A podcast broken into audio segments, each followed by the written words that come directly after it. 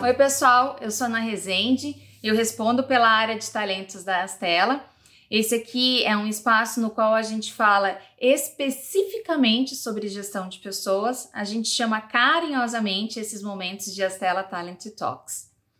Nas últimas duas quinzenas a gente falou sobre saúde mental e hoje vai ser mais uma continuidade nessa conversa. A gente vai falar especificamente sobre quais são os ladrões de saúde mental no ambiente de trabalho. Eu separei três grandes clusters para ajudar a gente a identificar se dentro das nossas empresas tem algo que a gente está fazendo que não está legal, se tem algo de errado que não está certo.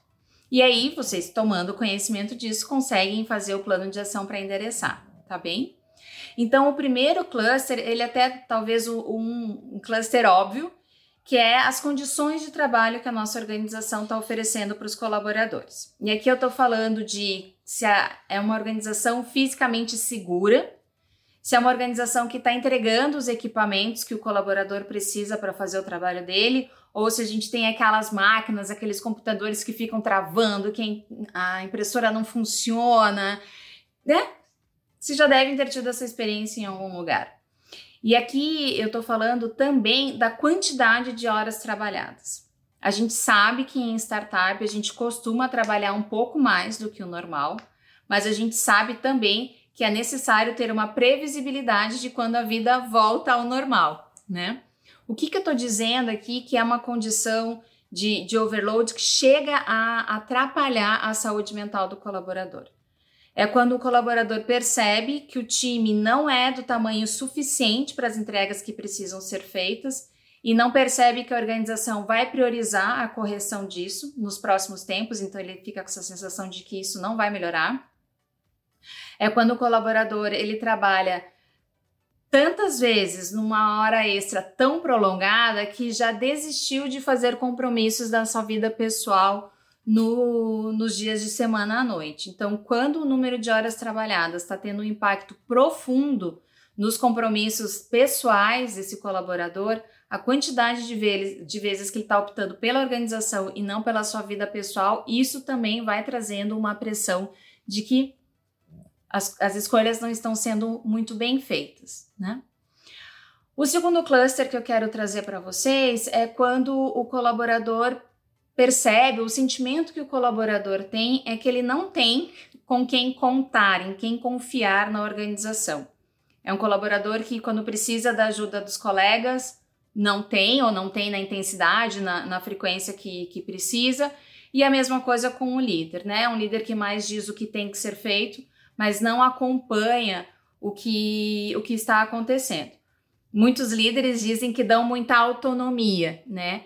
E a gente sabe que o percentual de colaboradores que tem maturidade, tanto em soft quanto em hard skills, para ter autonomia, é um percentual baixíssimo. Né? Então, muitas vezes a gente diz que dá autonomia, tal da liberdade com responsabilidade, mas a gente olha para o nosso time e o nosso time está afogando, né? E não está sabendo pedir ajuda e não está vendo como sair dessa dificuldade de entregar. Ainda em não saber com quem não ter com quem contar, em quem, em quem confiar, aqui a gente está falando daqueles relacionamentos ruins dentro do ambiente de trabalho, né? A gente está falando daquelas situações de discriminação, de desrespeito, de, é, de bullying, né? Então a gente, né, brasileiro, gosta muito de fazer piadinha, gosta muito da, de, de ter aqueles, aqueles momentos de descontração no ambiente de trabalho na verdade em tudo, né? E, e, muitas vezes a gente passa do limite com os nossos colegas, a gente não conhece os limites dos nossos colegas e aí acaba passando dos limites e nem percebe e acaba fazendo isso de uma forma recorrente. Eu costumo dizer para os meus filhos, quando tem alguma piadinha entre eles e que só um deles ri, e eu pergunto: o que, que você tá, né? O que, que tá acontecendo aqui? E ele diz: Ah, tô brincando com a fulana. Eu digo para eles assim: só é brincadeira se os dois lados estão rindo se os dois lados estão se divertindo. Se apenas um lado está se divertindo, isso não é brincadeira.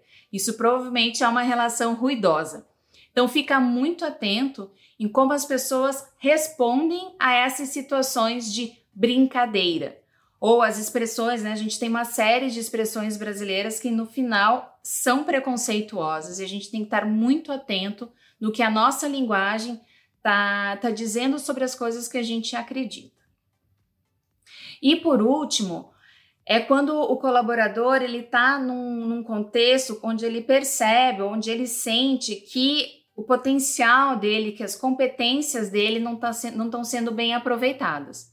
Isso pode ser tanto de eu estou na mesma posição há muito tempo e a empresa está dizendo que eu vou ser promovido quando vier um aporte, esse aporte não vem nunca, é, ou é, eu não tenho clareza do que, que eu preciso fazer para a próxima etapa, para esse próximo passo, então eu estou com uma sensação de que esse passo está lá longe, que nunca vai vir, e eu não consigo conversar sobre isso com o meu líder por N motivos.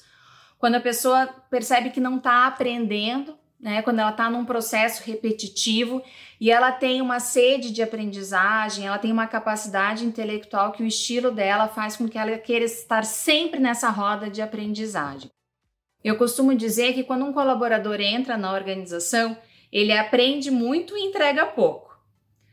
Quando ele está rampeado, né? Quando ele está na metade do período que ele vai ficar na cadeira dele, ele equilibra ele vai aprendendo tanto com como ele vai, vai entregando. E chega um momento que ele entrega bem mais do que ele aprende, porque ele já amadureceu na posição.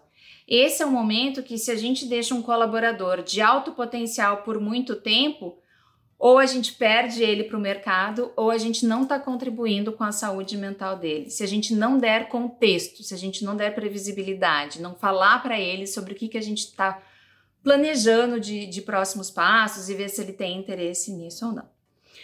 Então, gente, condições do ambiente de trabalho, ter, em quem contar, ter com quem contar, ter em quem confiar e ter uma sensação de que o meu talento está sendo bem aproveitado. Se a gente consegue garantir esses três grandes pontos, a chance da gente estar construindo uma organização sem saúde mental é muito baixa. Mas vai que você identificou que algumas dessas coisas estão acontecendo contigo. A primeira coisa que eu digo para vocês é o principal remédio para qualquer um desses itens é a gente ter one-on-one bem feitas com o nosso time. A gente ter um one-on-one regulares, onde a gente consiga construir uma relação, um rapport, onde o, colaborador perceba que ele pode falar para a gente das coisas que estão incomodando antes dessas coisas impactarem na saúde mental dele. A gente construa uma organização onde o colaborador perceba que um one-on-one -on -one é um bom lugar para ele fazer sugestões de melhorias para a área, para o líder, para a empresa, e seja um bom lugar de alinhamento de expectativa.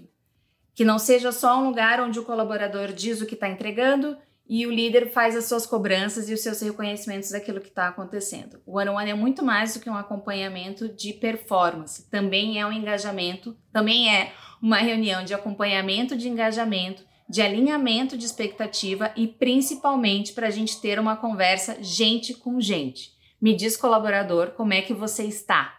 Me diz, colaborador, como é que você se sente? O que está acontecendo na tua vida pessoal que você quer compartilhar comigo?